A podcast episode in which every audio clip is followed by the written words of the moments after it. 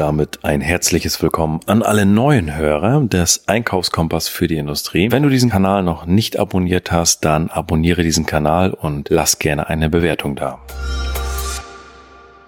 Ja, diese Folge ist eine Folge, wo es um wirklich praktische Tipps geht. Und zwar die aktuelle Lage am Markt, gerade im Bereich Stahl, Edelstahl, Aluminium, die kennt sicherlich jeder, aber ich glaube, das äh, können wir auch auf alle anderen Branchen übertragen, was das Thema äh, Versorgung angeht äh, von Rohmaterialien. Und ja, da hat aktuell, denke ich, jeder Einkäufer mit zu tun. Und von daher möchte ich einfach mal unsere Best Practice rausgeben und machen wir so in der Form eigentlich nicht. Aber ich habe gesagt, die Zuhörer sollen auch mal die Sachen mitbekommen, die wir wirklich ähm, anwenden und was wir lernen. Und ich habe noch ein paar spannende Sachen noch mitgelesen in den letzten Tagen und äh, ja, die möchte ich dir als Hörer natürlich nicht vorenthalten und von daher starten wir mal. Ich habe äh, mir ein paar Sachen zusammengeschrieben und im Vorfeld vielleicht nochmal ein guter Einkäufer macht die Dinge die ich vorlese, bestimmt schon sehr gut. Vielleicht aber auch noch nicht akribisch genug oder vielleicht äh, von fünf Punkten machst du vier, aber den einen noch nicht. Dann ähm, hat sich diese Folge definitiv für dich schon gelohnt. Ja, und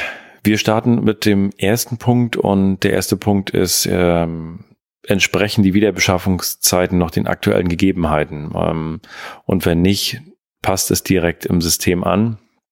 Weil wenn mit falschen Zeiten geplant wird, dann bekommt am Ende ja der Kunde irgendeine Versprechung, die nicht gehalten werden kann.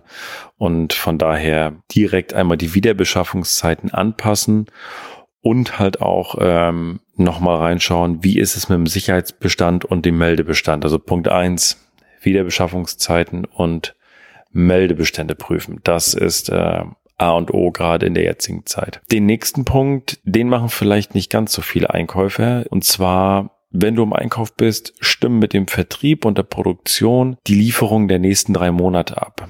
Das heißt, setzt euch zusammen, mit der Produktion und dem Vertrieb und schaut, was läuft in den nächsten drei Monaten. Wo kommen Aufträge rein? Wie sieht die aktuelle Produktion aus? Schaut da zusammen mit dem Vertrieb und der Produktion rein, welche Mengen, wo benötigt werden? Was sind Tendenzen? Also auch mal schauen, was, was war in den Vergangenheiten? Was, was lief in der Vergangenheit gut? Klar macht das natürlich keinen Sinn, ein super sonderspezielles Material einfach zu beschaffen, was man dann nachher nie wieder braucht. Aber ich bin mir sicher, jeder von euch hat sehr wahrscheinlich bei den Aufträgen, wenn man sich da mal mit auseinandersetzt, was da noch so kommt in den nächsten drei Monaten, bestimmt ein paar Bauteile, wo man sagt, ey, da können wir uns mit eindecken, das macht Sinn.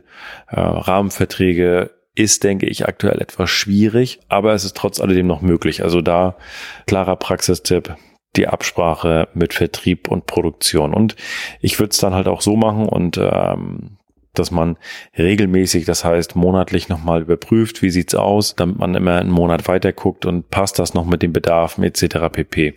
Und so ist man zumindestens ein Stück näher dran und kann die ja, Produktion und die zukünftigen Aufträge gut absichern. Den nächsten Punkt, ähm, das ist ein Punkt, und zwar guckt, was könnten in Zukunft die kritischen Warengruppen werden, respektive auch die kritischen Lieferanten. Und da darf man sich auch immer drei Fragen stellen kann ich auf einen anderen Lieferanten verlagern? Also wenn ich die identifiziert habe, diese Lieferanten oder die Warengruppen, wo ich sage, oh, da könnte das schwierig werden. Ich weiß, dass zum Beispiel aus Russland oder aus der Ukraine das und das kommt. Das ist aktuell noch da, aber das kann sehr wahrscheinlich schwierig werden. Und da halt mal zu gucken, kann ich auf einen anderen Lieferanten gehen, der vielleicht aus einem anderen Land das Rohmaterial zieht etc. pp. Kann ich eventuell sogar meine Spezifikation anpassen, damit ich verlagern kann? Also da auch mal hingucken, was kann ich anpassen, um dort ein einfach ähm, ja die Spezifikation so anzupassen, dass ich es vielleicht noch bei mehreren Lieferanten beschaffen kann. Also das auch nochmal ein heißer Tipp. Und kann ich vielleicht auch den Lieferanten helfen, den, äh, ja, dass sich der Engpass auflöst. So, das hört sich jetzt mal komisch an, aber was ist damit gemeint? Am Ende des Tages geht es darum, gerade bei kleineren Lieferanten kann es durchaus auch mal immer ein Liquiditätsproblem sein. Denn wenn es um große Rohmaterialmengen geht etc. pp, dann könnte ich als, als Kunde dort definitiv helfen, äh, dem Lieferanten helfen, indem ich ihm eine Art von Vorfinanzierung gebe etc. pp, damit er sich äh, besser eindecken kann und ich dadurch meine meine, meine Waren gesichert habe. Also das ist hier an der Stelle auch nochmal ein ganz heißer Tipp. Also schaut wirklich rein, was sind die Engpasswarengruppen oder welche können es halt auch noch werden. Mit der Brille dazu, welche Lieferanten könnten auch dort davon betroffen sein. Das heißt, wo sitzt mein Lieferant, in welchem Land sitzt der Lieferant, inwiefern kann der betroffen werden. Also da lohnt es sich wirklich mal hinzusetzen und äh, ganz akribisch zu schauen, wie sich da was entwickeln kann, um einfach die Versorgung sicherzustellen. Das ist das A und O, das ist die Aufgabe des Einkaufs und ähm, da gehört auch ein Stück weit die Analyse dazu. Punkt Nummer vier hier ist es für mich immer der Punkt, und zwar zu schauen, wo kann ich, also ja, mit dem Lieferanten sprechen und schon mal Kapazitäten für die nächsten Monate blocken. Ähm, ja, es heißt nicht umsonst, ne, wer zuerst kommt, mal zuerst. Von daher sprecht mit euren Lieferanten. Wenn ihr die vorigen Punkte, die ich genannt habe, gemacht habt, ist es auf jeden Fall ratsam, da mal reinzuschauen und zu gucken, mit welchem Lieferanten kann ich einen Rahmenvertrag machen? Wo kann ich mich eindecken? Weil damit haben am Ende des Tages beide ein Stück weit eine Sicherheit. Ähm, und gerade wenn man langjähriger Kunde ist und dann eine, eine, eine gute Lieferantenbeziehung aufgebaut hat, dann sollte sowas definitiv möglich sein. Und da die Empfehlung, äh, ja, wer zuerst kommt, mal zuerst, deckt euch ein, guckt, dass ihr die Preise euch sichert und vor allen Dingen die Mengen. Ja, ein Punkt, den habe ich äh, vor ein paar Tagen gelesen, den finde ich sehr spannend. Jeder kennt ja im Einkauf das Thema, der Verkauf fragt nach, wann kommen die Teile? Können wir das nicht noch vorziehen? Denn die Produktion fragt nach, die Montage fragt nach, der Vertrieb fragt nach, die und die Bauteile, können wir da nicht was machen? Der Kunde hat mich gerade angerufen, wir wollen das vorziehen, geht ja nicht noch was? Und ähm, ja, am Ende kostet das alles zig E-Mails, die beantwortet werden müssen oder Telefonate, die beantwortet werden müssen. Ja, da äh, habe ich den Bericht gelesen und das fand ich sehr spannend und das werden wir sicherlich bei uns auch umsetzen. Und das ist das Kennzeichen von Bestellung im System, dass man einfach sagt, man setzt VA, heißt Vorziehen in Anfrage, VN, Vorziehen nicht möglich und VU, Vorziehen umgesetzt. Weil wenn ich die Bestellung mit so einem zusätzlichen Kürzel versehe, dann kann jeder ins System gucken und sieht, okay, hier ist eine Vorziehung schon umgesetzt oder da ist eine Vorziehung nicht möglich, weil was auch immer. Oder halt, da ist eine Vorziehung in Anfrage. Und wenn es ein ganz normaler Status ist wie Bestellung, dann wissen wir, da ist noch gar nichts gemacht. Da kann die Produktion reingucken, da kann die Montage reinschauen oder auch der Vertrieb und weiß dann ganz klar, alles klar, da sind die dran, hier ist eine Vorziehung schon umgesetzt, da brauchen wir dann nichts mehr machen. Und dann kann der Vertriebler zum Beispiel auch dem Kunden schnell eine Info geben, Mensch, wir haben hier schon die Vorziehung umgesetzt und haben das Rohmaterial schneller beschafft, etc. pp. Beziehungsweise, wenn halt ein Vorziehen nicht möglich ist, dass man dann halt auch ähm, ja von der Einkaufsebene vielleicht auch mal eine Ebene höher geht in die Geschäftsleitung und dort nochmal mit dem Lieferanten äh, ein Gespräch führt, was da wirklich möglich ist. Weil manchmal gibt es ja auch besondere Situationen, wo man dann einfach ähm, auch als Geschäftsführer gefragt sein kann oder halt als Einkaufsleiter etc. pp. Also das ähm, fand ich eine, eine sehr coole Geschichte, dass man das einmal umsetzt. Also VA, Vorziehung in Anfrage, VN, Vorziehen nicht mehr möglich und VU, Vorziehen umgesetzt sehr, sehr cooler, ja, cooler Tipp und den werden wir definitiv in den nächsten Tagen auch bei uns einführen, denn das spart unwahrscheinlich Zeit und ja, gibt schnelle Informationen, weil das ist ja alles im System. Von daher lohnt sich, also geht da ruhig ran an diesen, an diesen heißen Tipp. Einen weiteren Tipp, jeder von uns kennt das Thema Beschaffungslogistik, das heißt Spedition, Containerware etc. pp. Und das ist genauso ein heißer Markt wie der Rohmaterialmarkt. Auch hier würde ich ganz klar gucken mit den Speditionen, wo kann ich hier Rahmenverträge machen.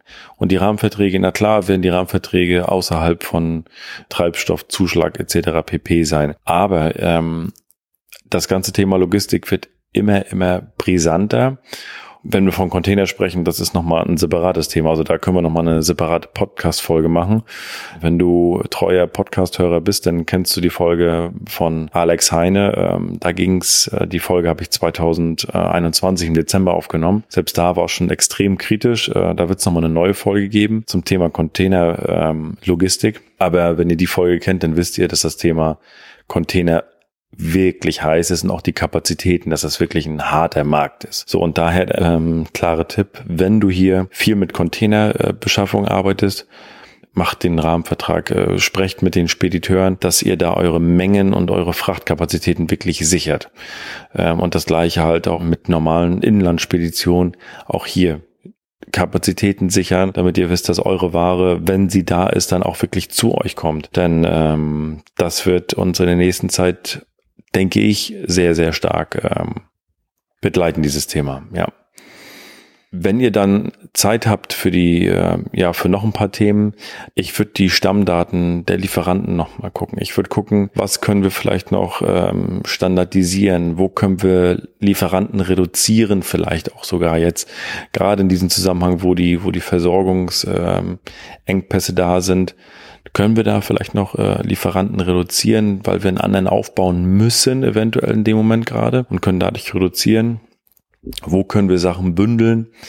Wo müssen wir Sachen auch neu ausschreiben? Und auch diese Neuausschreibung gibt manchmal ja auch ähm, eine neue Chance. Und von daher ist das, denke ich, auch immer ein Thema, wo, dass man ja neue Ausschreibung startet, prüft auch in dem Abendzug nochmal die Verträge, also wo können und müssen Vertragsanpassungen gemacht werden, gerade aufgrund der starken Verknappung. Und ich würde halt ähm, ja reinschauen, wie gesagt, Standardisierung, wo kann ich was vereinheitlichen von den Rohmaterialien. Das ist das, was ich vorhin schon gesagt habe, auch mit den Spezifikationen, dass man da mal reinguckt, wo können wir vielleicht was ähm, vereinfachen und damit einen größeren Zugriff haben auf unser Rohmaterial. Ja, also das sind Tipps gewesen aus unserer Praxis, die wir, die wir anwenden, respektive anwenden werden.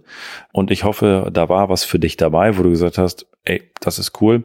Ob es jetzt das Thema Wiederbeschaffungszeiten war, ähm, Gespräche mit äh, Produktion und Vertrieb, die Analyse der, der, der, der Engpasswarengruppen oder halt auch ja Kapazitäten ähm, eindecken mit den Lieferanten. Vielleicht war es auch das Thema mit dem mit den Kürzeln in der Bestellung ich denke also, wenn du ein System hast, ähm, irgendwie ein ERP-System, SAP etc. pp. und kannst da mit diesen äh, Dingen arbeiten, dann hat da jeder äh, definitiv, ja, ich sag mal, ein Quick Win, definitiv. Ja, in diesem Sinne, das ist eine Podcast-Folge mit praktischen Tipps gewesen. Ich freue mich, wenn es dir gefallen hat. Dann lass gerne eine Bewertung da und abonniere den Kanal. Und dann freue ich mich auch immer auf deine Bewertung, auf deinen Kommentar. Schicke uns da gerne auch für Fragen eine persönliche Nachricht und dann wünsche ich dir viel Spaß bei den nächsten Folgen. Bis dann.